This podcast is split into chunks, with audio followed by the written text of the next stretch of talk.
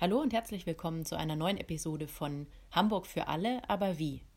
Dem Podcast über Wohnungs- und Obdachlosigkeit als gesamtgesellschaftliche Herausforderung.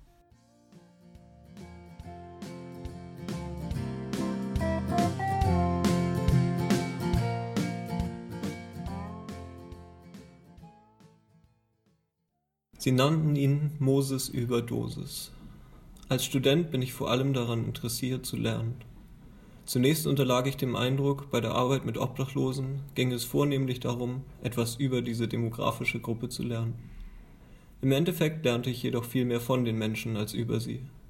Daher wird der Fokus dieses Textes auf den Lektionen liegen, welche ich für mein Leben gewinnen konnte und die nachhaltigen Einfluss darauf nehmen werden. Die Lady in Schwarz klemmte ihre Pommes to go unter den Arm. Eilenden Schrittes schleppte sie ihre Koffer über den Bahnsteig, Ihr blieben drei Minuten bis zur Abfahrt. Ein polizeibekannter Straßenbewohner ahnte die Gunst der Stunde. Er visierte die Dame über Kimme und Korn an, stolperte geschickt über seine eigenen Füße und rempelte sie leicht an. Zehn Pommes fielen aus der Tüte, für sie kein tragischer Verlust, sie entschuldigte sich gar, während sie weiter zum Gleis rannte. Ein gelungener Coup, dachte der Landstreicher, während er die fallengelassenen Fritten vom Boden pickte. Die erste Lektion, die ich von den Obdachlosen gelernt habe, ist vielleicht auch schon die wichtigste.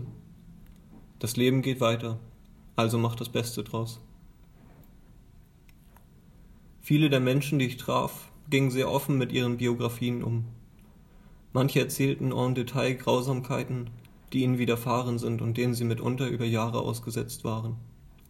Persönliches und Intimes, von dem ich dachte, man würde es höchstens seinen engsten Vertrauten offenbaren. Zunächst nahm ich an, diese Geschichten seien als eine Art Rechtfertigung zu verstehen. Die schrecklichen Ursachen der Vergangenheit als Erklärung der bescheidenen gegenwärtigen Situation. Inzwischen bemerke ich, dass das Erzählen dieser Geschichten nicht unbedingt auf Demut fußt, sondern dass in ihnen ein gewisser Stolz zum Ausdruck gebracht wird. Natürlich nicht der Stolz darauf, etwas Schreckliches erlebt zu haben, sondern vielmehr der Stolz darauf, es überlebt zu haben. Stolz darauf, hier zu stehen, sich keinen Strick genommen zu haben, sondern den Widrigkeiten des Lebens zu trotzen, selbst wenn das bedeutet, auf der Straße zu leben. Getreu dem Motto, was dich nicht umbringt, macht dich härter, und auf der Straße bedeutet Härte Respekt. Das Ertragen, das leidvolle Aushalten ist eine Tugend, welche man wohl nur zu schätzen weiß, wenn man sie je selbst an den Tag legen musste. Meine Vergangenheit sollte demnach nicht als Ausrede als Rechtfertigung dafür dienen, warum es bei mir gegenwärtig nicht läuft.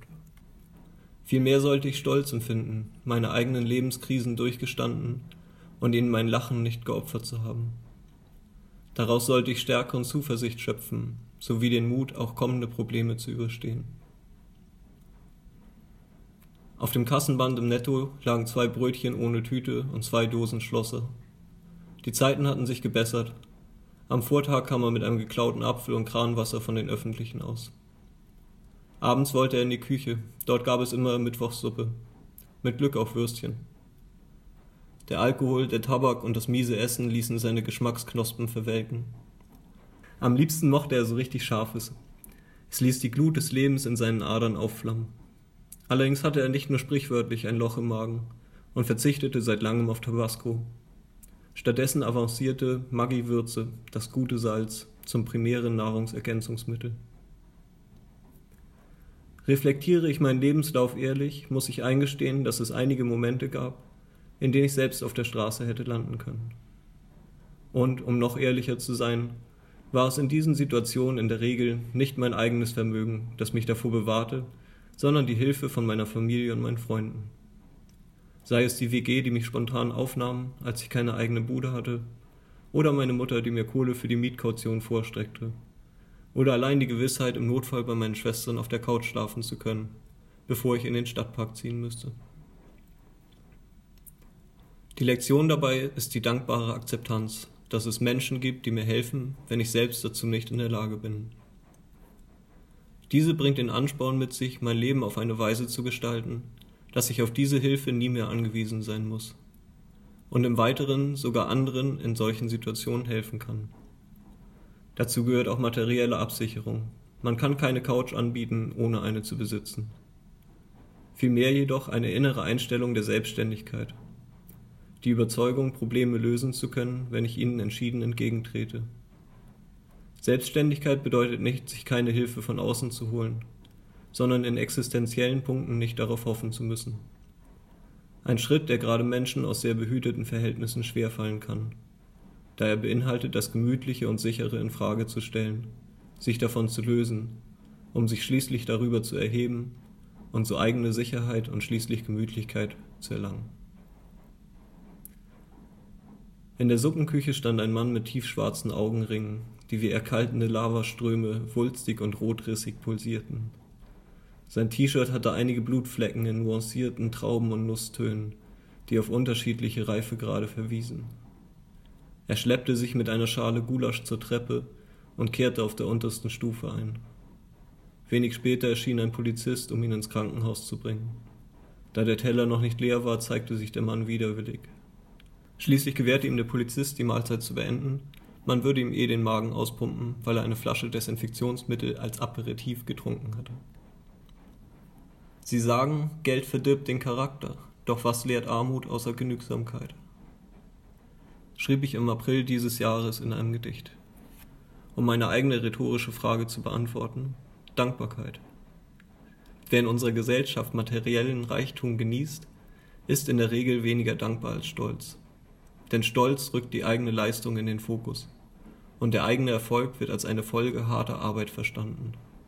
Man muss sich alles im Leben verdienen, die vielen kleinen Geschenke des Alltags verschwinden da, auch bei mir, häufig im Überfluss. Das schöne Jetzt verliert sich in der Gier nach dem Gleich. Ich selbst lebe in dem unsagbaren Luxus, dass ich so viel geschenkt bekomme und bekommen habe, dass ich kaum alles davon wertschätzen kann. Dabei möchte ich viel mehr wie der Bettler sein, der dankbar für eine warme Konservensuppe ist, statt im bourgeoisen Café zu sitzen und die Konsistenz des Milchschaums zu monieren. Es gilt aus der Falle zu entkommen, die der Wohlstand mit sich bringt. Je mehr du hast, desto mehr stört dich, was du nicht bekommst. Je weniger du hast, desto mehr erfreust du dich an dem, was du bekommst. Aus dem gleichen Gedanken heraus verschenkte ich vor einigen Jahren meinen gesamten Besitz, was in diesem Sinne eine sehr befreiende Wirkung auf mich ausübte. Mittlerweile merke ich jedoch, dass ich dem Haben nicht entkommen kann und sich immer mehr anhäuft, obwohl ich kaum etwas kaufe. Aber das ist okay. In der Tat geht es nämlich nicht darum, was oder wie viel jemand hat, sondern um die innere Einstellung dazu, wie man mit den Dingen umgeht. Um den dankbaren und wertschätzenden Umgang damit zu lernen, muss man weder alles verschenken, noch muss man obdachlos sein. Doch diese Beispiele können helfen, die Grenze zwischen Notwendigkeit und Luxus zu erkennen. Ich möchte stolz darauf sein, das Notwendige selbst zu bestreiten und dankbar jeden Luxus teilen, der mir das Notwendige versüßt. Der hat immer mit den Kohlen geprotzt, Filterkippen ausgegeben, sogar noch am Ende des Monats, Bier aus der Flasche, hat gelebt wie Graf Koks, aber nur ist er hin. Die grundlegende Herausforderung meiner Generation besteht im verantwortungsbewussten Umgang mit Überfluss. Es gibt so viel Essen, dass über die Hälfte aller Deutschen übergewichtig ist. Es gibt so viel Geld, dass klimatisierte Fußballstadien in die Wüste gebaut werden. Und es gibt so viel Zeit, dass junge Menschen hunderte Stunden vor Netflix und Games verbringen. Allerorts wird der Überfluss verschwendet, statt ihn an diejenigen weiterzugeben, die sich noch nicht daran satt gefressen haben. Doch nachhaltige Befriedigung finden wir nicht allein im Konsum. Glück ist nicht nur eine Frage des Inputs, sondern vielmehr der produktiven Verwendung unserer Güter.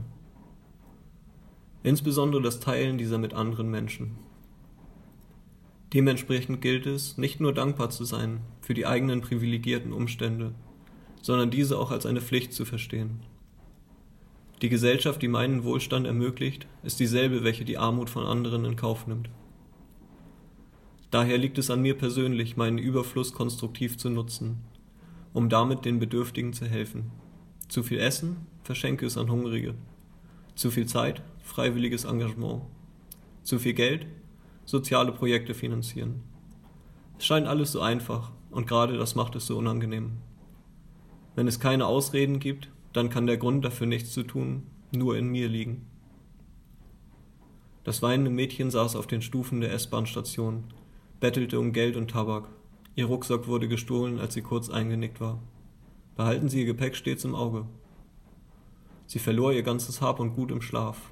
20 Euro bräuchte sie, um die regnerische Nacht nicht allein im Gebüsch an der Schanze verbringen zu müssen. Mein Mitleid kannte kein Erbarmen und ich schenkte ihr ein paar Kippen und wünschte ihr viel Glück wie ein Ehrenmann. Jemand sollte ihr helfen. Bin ich etwa jemand?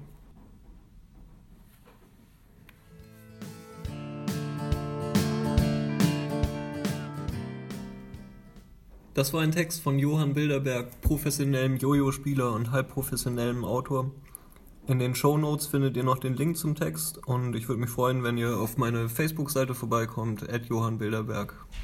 Ciao und schönen Tag noch.